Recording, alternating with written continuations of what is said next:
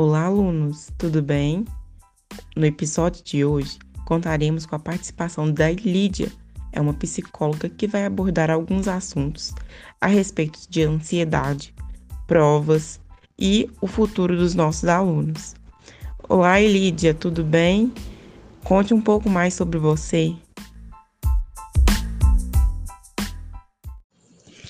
Oi, Júlia, tudo bem? Boa tarde para quem é de boa tarde, boa noite para quem é de boa noite e bom dia para quem é de bom dia. Então vamos lá. Meu nome é Elídia Maria Lara, sou de formação supervisora escolar, orientadora escolar e administradora escolar, tendo feito o curso de pedagogia. Exerci minha profissão de especialista em educação por 30 anos aqui na minha cidade. E hoje eu sou psicanalista, que depois que eu estava com 62 anos, eu resolvi fazer uma nova graduação. Então eu fiz psicanálise, fiz psicanálise, comecei em Divinópolis e terminei em Pará de Minas. É, então você está me pedindo uma entrevista, vamos dizer assim, e eu estou aqui para servi-la tá bom? Então vamos lá. A primeira pergunta.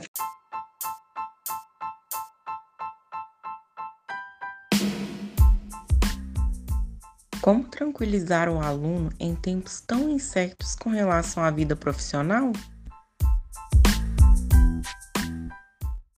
Bom, é muito, muito direta a sua pergunta e às vezes mais difícil ainda é a resposta. Mas vamos lá.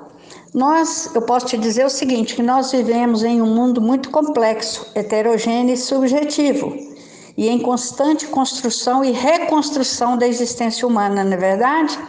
Em que a sociedade atual se apresenta com princípios, convicções e opiniões alterados em função das transformações ocorridas na sociedade em diferentes fases do processo histórico da vida humana ao longo dos anos. Nesse cenário todo de tanta mudança e transformação, é lógico que o aluno também vai se sentir é, nessa trans, nestas transformações bastante inseguro, né? Então, neste cenário incerto da nossa sociedade, da vida atual, o aluno se encontra diante de uma realidade plural vamos dizer assim, e repleta de dificuldades e desafios durante todo o percurso da vida escolar, né? É, essa inconstância, essas mudanças, essas, é, vamos dizer, esses novos desafios levam a gente também a novas aprendizagens, a novos aprendizados e a novas adaptações, né? Então é a partir da, dessas mudanças e a partir das incertezas, das incertezas e das certezas também que nos rondam, é que nós vamos formar a nossa atividade como aluno, como docente, como profissional. Então é muito natural que isso aconteça né? É muito é, é, normal que a gente que esteja todo mundo inseguro. Todos nós estamos inseguros, independentemente de ser aluno em relação à vida profissional. Agora, o que diferencia, o que, o que ajuda um aluno a conquistar um espaço melhor no mercado de trabalho é a sua é, qualificação. Quanto melhor qualificado, quanto melhor é, ele tem um, um currículo, melhor vai ser a chance que ele tem de se tornar um profissional de sucesso, né? Então, o que que é? Em tempos de incerteza, o mais certo é tornar a vida uma certeza. Como assim? Se é difícil se, é, tornar as coisas certeza, né? Mas nós podemos tornar as coisas certeza e ir nos preparando lendo bons livros, estudando mais, é, ficando menos horas no computador, menos horas no telefone, menos horas no WhatsApp. Não estou falando que a gente não deve ter tudo isso, né? Tem que ter sim, tem que participar, mas ficar menos horas nas redes sociais. Então, hoje, né, a, a vida profissional como eu acho que sempre foi, vai ter espaço, vai ter lugar garantido, é quem se preparar melhor. Então, como tranquilizar o aluno em tempos tão incertos? É que ele se prepare melhor, tá? Se doe mais, se, é, se comprometa com o estudo, é, seja mais, mais comprometido com as atividades escolares e com o, aquilo que ele escolheu para ser, né? Com os estudos, principalmente, tá bom? Essa seria a primeira pergunta. Vamos passar para a segunda.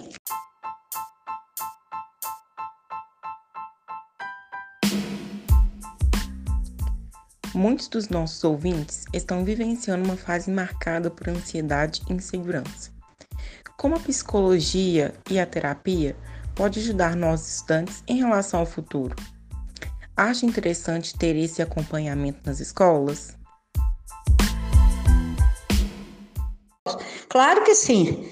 É, as escolas precisariam ter um psicólogo, um orientador. Antigamente a gente tinha um orientador educacional, a própria supervisão fazia um trabalho, e quando não tinha orientador e, supervisor, o próprio professor fazia esse trabalho, né? com um texto adequado, é, otimizando as atividades de língua portuguesa com algum texto que vai enriquecer, porque no meu tempo de ginásio, de escola, não tinha nada dessa orientação. Os professores é que faziam esse esse trabalho, julgando ali nas atividades diárias textos que nos norteavam para a vida, né? Então, o que que pode ajudar? É, é, lógico que uma terapia em grupo, lógico que um encontro na escola, lógico que palestras, tudo isso vai, é, todas essas atividades vão ajudar os alunos a ficar mais tranquilos, a ficar mais, mais, vamos dizer, é, menos inseguros, né? Mais, menos ansiosos. Então, os cursos, como em qualquer outra atividade, né? Seja na enfermagem, seja médico, seja os dentistas, nós que somos profissionais, médicos, dentistas, psicólogos, psicanalistas, contadores, nós participamos de encontro, participamos de congresso para dar uma aliviada, né? Dar uma, dar uma segurança nas nossas atividades. Então, é, o que que é, interessante fazer. Claro que um acompanhamento escolar, claro que se não tem psicólogo, não tem, é, não tem terapeuta na escola, é a escola chamar alguém para falar para estes jovens, né? chamar para dar uma palestra, uma palestra adequada à idade da, da, dos alunos, para fortalecer né, a formação desses jovens. E lógico que quem puder fazer uma terapia, tem tantas escolas de psicologia, tantas escolas de psicanálise, participar de uma terapia, sem dúvida alguma. Agora, em casos mais extremos, é necessário até o uso de medicamento. Então, que a família procure um médico, né, para tomar algum medicamento mais leve, um ansiolítico, um antidepressivo, que muitas vezes o aluno é, chega até um nível de depressão. E aí, acompanhamento médico nos casos mais graves, tá bom?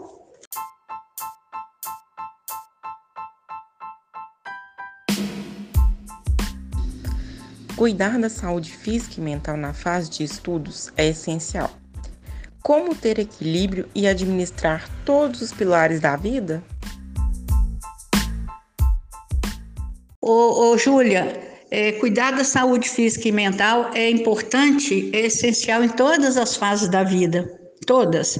Agora, nas fa na fase de da infância, nas fases da infância e da adolescência, muito mais, porque nós estamos na adolescência e na infância mais vulneráveis a, ao uso de drogas, que, o que atrapalha muito a fase mental, a que atrapalha muito os estudos, a compreensão, a área cognitiva né? Nós estamos muito expostos uma, a uma má alimentação, porque é, o jovem de hoje, é, principalmente de hoje, gosta muito é do, dos, dos das comidas tipo hambúrguer, é, não, não muito vinculado aos alimentos que fazem é, bem para a saúde, como verduras, legumes, né? Então é necessário sim cuidar da saúde física e mental em todas as fases da vida, lembrando que os jovens são mais vulneráveis a ter problemas, a desequilíbrios, porque faz parte da fisiologia da criança e do jovem muitas transformações é, hormonais e isso pode prejudicar se a gente não ficar atento, se a família não ficar atenta, se a escola não ficar atenta a essas mudanças, né? Porque o adolescente, principalmente o jovem, ele é um turbilhão de, é, de hormônio em efervescência. Então, isso pode prejudicar, porque aí gera a desconcentração, geram os desejos desgovernados e geram é, a necessidade de extravasar né, essa quantidade de hormônio que acarreta nessa idade. Então, é preciso sim, muito importante, é, como ter equilíbrio, procurando ajuda, participando de palestras, participando de encontros de esportes, atividade física é fundamental, né? Porque aí vai ter a, a, a, o descarregamento de um hormônio e a importância de outros, né? Então a noradrenalina, a, a dopamina, isso tudo é importante na, no equilíbrio emocional e físico de um ser humano, não é só de um jovem, mas principalmente no jovem que tem mais é, transformações físicas devido à quantidade de hormônio nessa época, tá bom?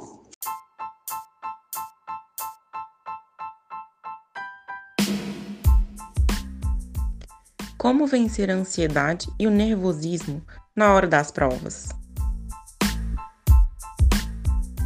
Simplesmente se preparando durante toda a época de estudo, confiando naquilo que você estudou, se você estudou, se você fez um bom curso, um bom, um bom período de estudo. E lembrando que é o seguinte, ninguém, é, lembrando para os alunos, os alunos o seguinte, que não ninguém é perfeito, ninguém vai passar, não vai passar todo mundo de uma vez. Esse ano uma, uma turma passa, a outra fica para trás, no outro aí estuda de novo, faz cursinho de novo, aí na outra a outra turma passa, a outra fica para trás. Faz parte da vida, do ciclo da vida, essa renovação, né? Mas o importante é igual eu falei, no princípio dos estudos, levar tudo muito a sério, nada de muito estresse, nada de, muita, de muito radicalismo, nada de muita bebida, nada de uso de, de drogas, nada de excessos. Isso já é meio caminho andado.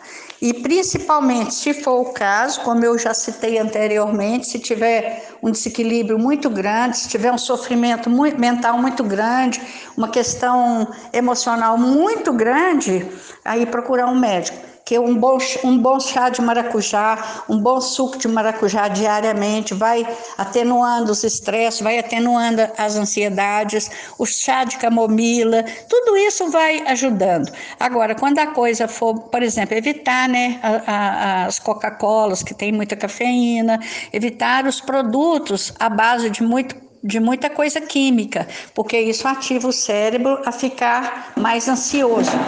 Mas, de qualquer forma, é sempre estar estudando, é, é sempre estar com boas companhias, em bons ambientes, é, fazendo coisas úteis e agradáveis e deixando a bagunça, vamos dizer assim, né? As, as confusões de lado. Porque pessoa que vive no meio confuso, no meio desordenado, no meio da bagunça, o cérebro dela também fica bagunçado, o, o, o equilíbrio emocional dela também fica emo, é, emocionalmente bagunçado. É aquela história, nós somos produto do meio? Somos sim. Mas então a gente procure é, um meio bom, um meio adequado, um meio mais equilibrado, e onde tiver muita confusão, que a gente é, se afaste entendeu? A gente tem que divertir, tem que procurar, né? E procurar a diversão, tem que dançar, tem que escutar uma boa música, ler um bom livro. Mas a gente precisa de tudo isso. Mas os excessos só nos levam ao prejuízo. Tá bom? Eu acho que é isso. Se precisar de mais alguma coisa, você me fala e eu estou às ordens. Tá bom? Muito obrigada. Boa tarde.